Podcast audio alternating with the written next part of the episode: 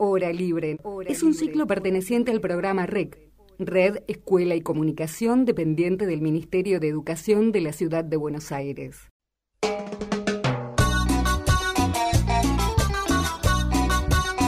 Hola a todos y todas, es Hora Libre en el Barrio y estamos haciendo radio desde casa. Somos el programa REC y hacemos talleres de radio en el nivel inicial, en el nivel primario y en el nivel secundario. ¿Cómo estás, Paula? Bien, ¿y vos cómo estás? Bien, todo bien, por suerte. ¿Querés contarnos qué tema vamos a trabajar hoy? Dale, hoy vamos a hablar de los distintos tipos de familia. En el marco de la ESI, uno de los ejes o aspectos a trabajar tiene que ver con la construcción sociocultural e histórica de la sexualidad.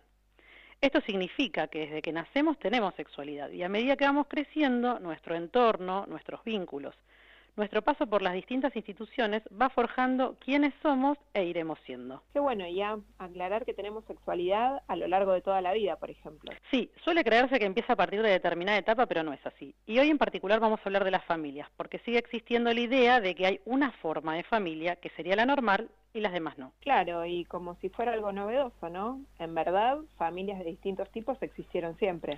Por supuesto. Si vamos a los lineamientos de la ESI en primaria, en el eje la relación con uno mismo y con los demás, se trabaja precisamente sobre esto. Los distintos tipos de familia, los cambios de la organización de la familia a lo largo del tiempo, los cambios en los roles familiares y en la distribución de tareas, la identificación de roles y responsabilidades de los miembros de la familia, la cooperación y el trabajo compartido, entre otras tantas cuestiones. ¿Y cómo trabajaste esta temática en tus grados ya? ¿Con qué materiales, por ejemplo? Si te parece, escuchamos un audio de la Escuela 14, Distrito Escolar Primero, de séptimo grado de 2018 y después te cuento. Dale.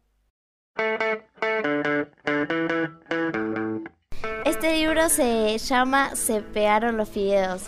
La familia está compuesta por dos papás, un hijo y una hija y se trata de que al papá Martín eh, se le pegaron los fideos. Que me impresionó que un libro para estudiantes pongan el orgullo gay. No importa el género de la persona. El nombre del libro es El viaje en tren. Eh, se trata de una familia muy numerosa, que son como ocho personas, que iban a hacer un viaje en tren. Y lo que se puede mostrar en el libro es que es como una familia muy feliz, es muy numerosa y es muy feliz. En el viaje muestran que son todos muy divertidos y para no perderse entre ellos se pusieron un número cada uno que es para identificarse. Nosotros leímos Un lobo no muy feroz. Se trata sobre simplemente una chica que por lo que vi pasa tiempo con sus abuelos. Sus abuelos son eh, Pepe y Chana. Entonces, lo que pasa es que los abuelos se portan como em, abuelos, le la miman, le dan cosas, le dan caramelos y después de la mitad del día se portan como papás o madres y son más responsables en lo que ella quiere y les gusta como son. Se puede decir que es una familia muy contenta. Nosotros leímos Mi vestido de lunares. La familia está compuesta por literalmente dos mamás y una chica. Lo que dice este cuento es que una chica, eh, bueno, en realidad una polilla que come un vestido de la nena y que la chica intenta guardarlo en un lugar hasta que atrapen a la polilla. Y bueno, entonces terminan, y la madre termina sacando a la polilla y la otra madre compró un, un cosito para atrapar la polilla.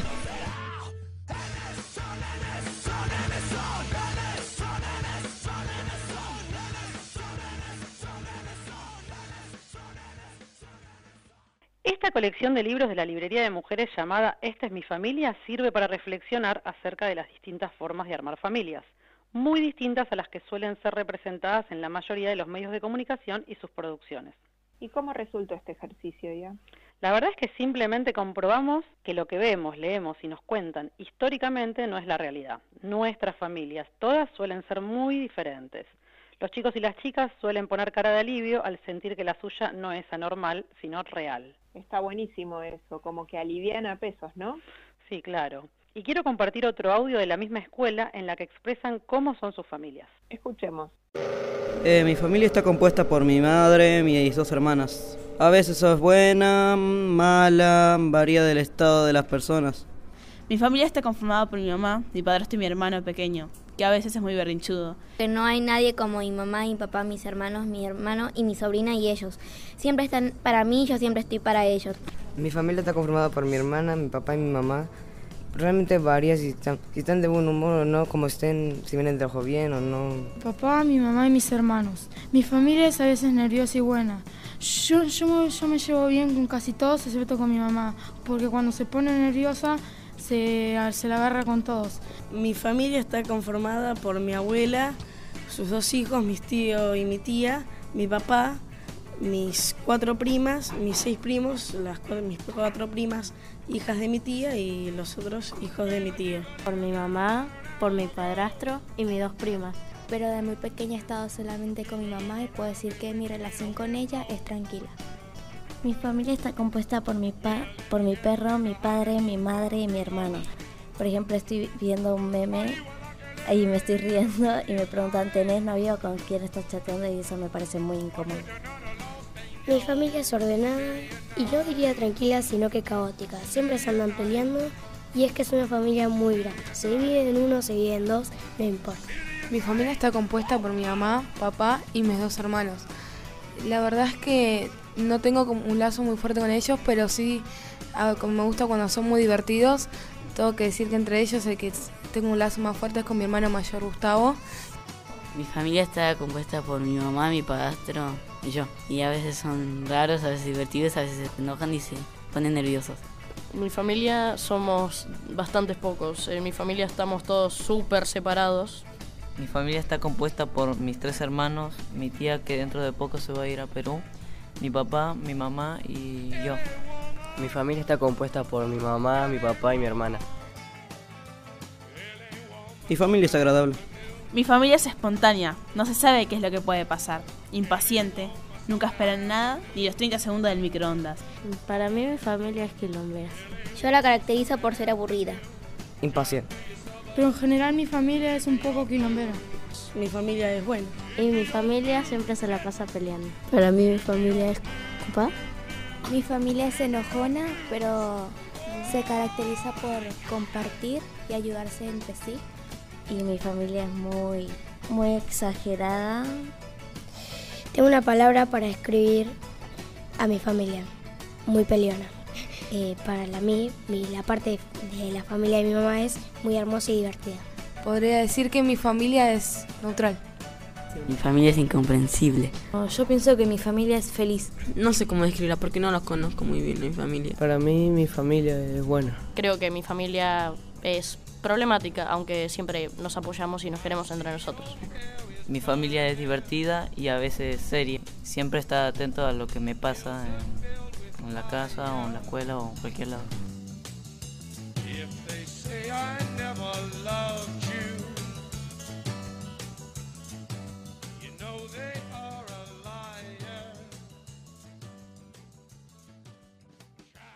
Contanos un poco, ¿cómo elaboraron esta producción?